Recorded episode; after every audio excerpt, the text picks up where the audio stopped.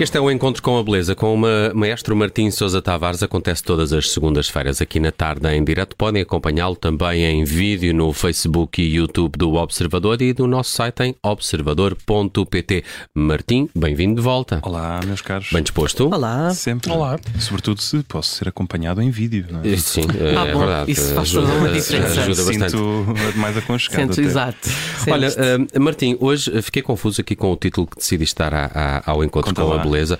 Eu não sou snob, mas. E depois estive a ouvir a, a, música que escolheste para hoje e temos guitarradas. Temos guitarrada hoje. Mas que é que se, antes de, de quando tem mas, tudo o que está para trás não, não é verdade. É, Era o que se é, dizia é na Guerra dos coisas, Tronos. Olha, sem ofender, ah, uh, não é, já sabe Ou bem. sinceramente. Exatamente. um, bom, então, vai haver guitarrada, de facto, não é à volta da fogueira com marshmallows.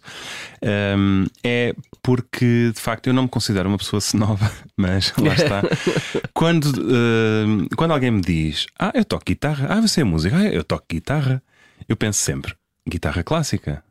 Não, que a pessoa está a dizer é eu toco uns acordes toco uns covers de, das minhas músicas preferidas. Sei lá, sei tocar uma música dos Pearl Jam, sei tocar não sei o quê. Quer dizer que sabe pôr os dedos na guitarra e tirar dali três ou quatro acordes. E isso não é tocar. Básicos. Isso não é tocar. Mas é, é alguma coisa, não é? Eu Sim. que não tenho talento nenhum isso para é a música. Snob, Martim, não, isso não é, é tocar. Snob, não é? Pronto, ou seja, isto é tocar na medida em que a guitarra também foi feita para isto. Mas o que eu queria dizer é que o meu, o meu snobismo aqui revela-se numa expectativa que depois, na maior parte das vezes, sai defraudada quando as pessoas de facto dizem: não, a minha, o meu interesse é na música pop, na música rock ou assim, portanto. A guitarra tem essa. Ai, queria, é dúbia ai, nesse aspecto. Queria virtuosos, Martim. Queria, queria, queria virtuosos. virtuosos. Eu estou, queria... ou és virtuoso ou não és nada. Nem, nem é, é virtuosismo, era estar a pensar num repertório clássico. Ah, e, e, aqui é que eu acho que é a coisa interessante para trazer para este episódio, não é só eu mostrar-me em desgraça.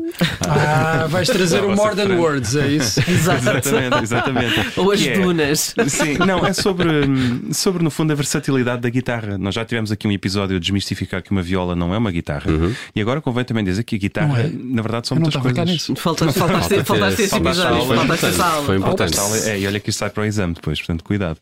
Um, a guitarra, no fundo, fechem os olhos e pensem numa guitarra. Poderão ter pensado numa guitarra acústica, que é aquela em madeira clássica, uma guitarra elétrica, que toda a gente sabe o que é, ou uma guitarra semiacústica. Uh, no fundo, são estas as três uh, possibilidades, mas estamos sempre a falar do mesmo instrumento, com seis cordas, que se toca exatamente da mesma forma.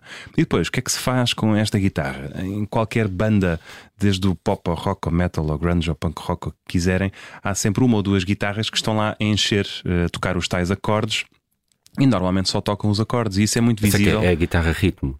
Por exemplo, é? exatamente. Por exemplo. Ao, ao, que faz o solo, não é? E exatamente, toca o ritmo. exatamente. Mas se, se os nossos ouvintes tiverem seguido o Caetano Veloso quando fez a sua turnê só com a guitarra, por exemplo, uhum. é um exemplo interessante da guitarra a ser utilizada para isso. É apenas um sustento para a voz, no fundo. A guitarra ali é, é um instrumento, exato, é um instrumento portátil, dá muito mais jeito e é mais fácil também do que tocar piano, ou tocar harpa ou outro instrumento assim. Fica mais barato para os cachês, Exatamente. E, olha, olha o Caetano de harpa andar aí. com uma lira. e uma, e uma toga. Um Bom, exatamente. Depois há, digamos que uma, um guitarrismo mais de transição, onde temos uh, os tais músicos que emergem da banda e tocam também uns bons solos. Estou a pensar no B.B. King, por exemplo, uh, no blues, estou a pensar no Pat Metheny, ou seja, já grandes guitarristas, um Frank Zappa. Aqui cada um insira o seu preferido, no fundo, são, são Eric muitos, Clapton. muitos. Eric Clapton, pronto. O Tom Morello dos Rage Against the Machine. Tu, serve, pode não? ser. Tom Morello. Não, não tenho. É o Slash, vá lá. O É Slash, o é Slash, o Slash. Slash. Pronto, ok, o slide and slash.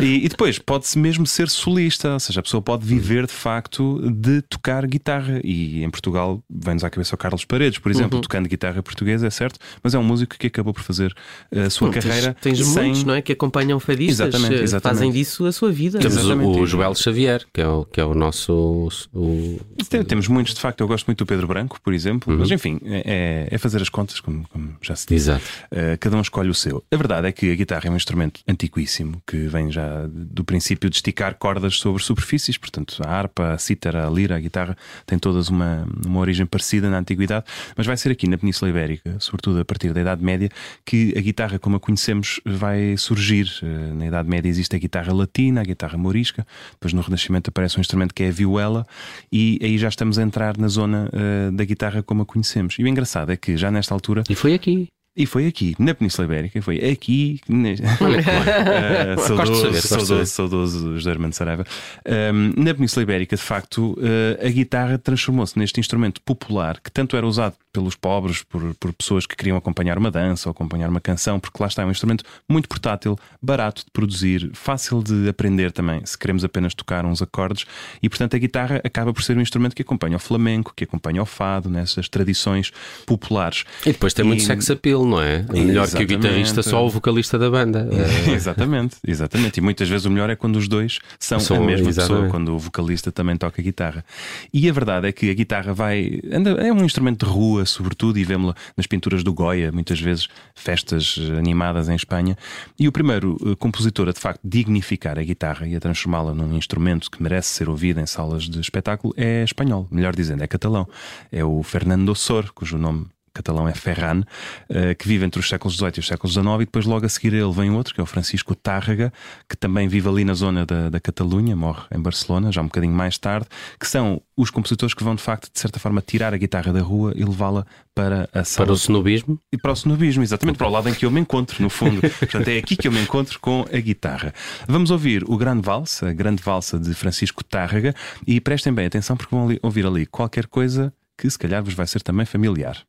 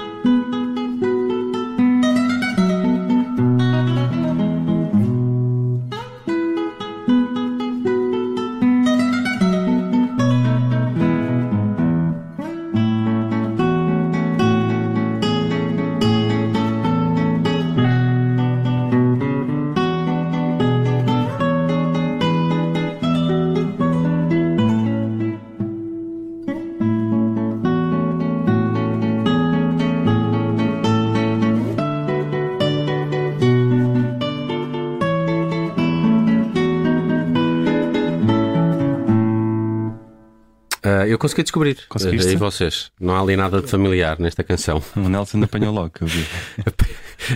Já quando estava a preparar, escolheste esta canção, soou-me. Tirirara, tirirara, tirirara. Que é que é dos telemóveis? Sim, é um Nokia telemóvel. Não, não. O imortal Nokia Tune tem aqui a sua origem, é verdade. Epa, não, é, não, foi, não foi por isto que, que aqui estou hoje. Está muito subtil ali. É, é, muito subtil, mas pronto, todas as músicas que podia ter escolhido Francisco Tárrega achei que era interessante. Uh, já que aqui estamos a fazer serviço público, ficámos também a saber de onde vem o Nokia, Nokia Tune. Tune. Vem daqui do grande valse de Francisco Tárrega. E o que eu gostava de agora vos contar de forma muito breve é eh, a história deste compositor que, de certa forma, vai personificar de maneira perfeita, eu diria, esta transição da guitarra de um instrumento popular para um instrumento erudito, porque ele, um, em criança, o pai já acompanhava flamenco com guitarra e o miúdo adorava tocar, só que a certa altura ele tem um acidente e perde a visão, praticamente. E o pai tem medo que o miúdo acabe mesmo por ficar cego, estamos em meados do século XIX, portanto não há grandes soluções para ele. Então o que é que o pai faz? Tem aqui uma, uma ideia muito altruísta que é mudar-se para a cidade de Castellón de la Plana, onde havia uma escola de música. Só que não era uma escola de música qualquer, era uma escola de música onde havia dois professores cegos. Os dois davam aulas de guitarra e o pai do, do Tárrega pensou: bom, se o miúdo aprender com eles, provavelmente ele pode ter uma profissão sendo cego, numa altura em que não havia caixa de providência que valesse esta gente, e portanto todas as coisas que ele pode fazer sendo cego, não são assim tantas na altura, tocar música se calhar é a melhor delas. Portanto, ele, hum, ele começa a, a estudar com eles torna-se rapidamente um miúdo prodígio e entre os 10 e os 22 anos foge várias vezes de casa, ele vivia com os pais, para ir tocar para os cafés e tudo, e chega a fugir e juntar-se mesmo a um, um, grupo de ciganos itinerantes que tocavam por vários sítios e o pai foi lá buscá-lo. E a certa altura um, ele conhece um comerciante muito rico, que também vê nele um enorme talento, que lhe paga os estudos e ele entra para o Conservatório Real de Madrid. E é aqui que ele vai fazer a transição, no fundo, deste músico que conheceu o lado das ruas e da, da vida, da música itinerante, no fundo, tocava na rua, era um freelancer do século XIX. Salto em banco. Em salto em banco, exatamente, e começa a compor música a sério, entre aspas, e a fazer concertos pelo mundo inteiro. E uh, a música que ele escrevia muitas vezes é música que representa a Espanha, no fundo, este folclore espanhol. Uhum, Estamos na uhum. altura em que Espanha é a febre mundial, é a altura da Carmen também, de que já aqui falámos, em que o tradicionalismo espanhol e ibérico é uma coisa que leva toda a gente à loucura e, portanto, ele tem peças icónicas como os Recuerdos de Alhambra, por exemplo, que são assim, uma peça muito bonita. Entretanto, ele compra também uma guitarra do António de Torres, que quem conhece guitarras sabe que foi o maior uh, fabricante de guitarras, era de Sevilha, e foi ele que acabou também por dar à guitarra o seu, a sua patina como guitarra moderna. Portanto, este a compor e o António Torres a fazer guitarras em Sevilha acabam por ser os dois os pais da guitarra moderna, da guitarra clássica, da guitarra dos snobs que são aqueles que, como eu, quando ouve alguém dizer ah, eu toco guitarra, eu digo, ai toca, então toco lá qualquer coisa de tárrega. Exato. E pronto, e ficamos por aqui na conversa. muito bom. Uh, falamos de guitarra e de snobismo uh, no Encontro com a Beleza com o Martim Sousa Tavares. Rapidamente, amanhã temos nova newsletter, a pois música temos. na minha cabeça. Lembro que a semana passada explicaste quem é Yannick Nezé Segan. Exatamente. Um, e, e esta semana, o que é que tens? Esta semana tenho uma reflexão sobre a diferença que há entre falar em apoios na cultura e investimentos na cultura. Hum, ok. Um Nós ouvimos falar muito sempre, diferente. É porque ouvimos sempre falar da, da, da DG Artes, é? dos apoios para a cultura e tudo, e eu entendo que aquilo não são apoios, aquilo é um investimento e deve ser visto numa lógica de economia. E portanto vou tentar explicar, uh, não sendo economista, de que forma é que acho que devíamos mudar a palavra. A música na minha cabeça é a newsletter do Martim Sousa Tavares, sai no Observador todas as terças-feiras. E, e à segunda. acompanhá-la em vídeo também, a e... newsletter, se quiserem. Podem? Sim, experimentem. Não, não podem nada, mas pronto. Uh, mas o encontro com a beleza uh, podem. E é todas as segundas depois das 5 e meia. Até para a semana. Até para a semana.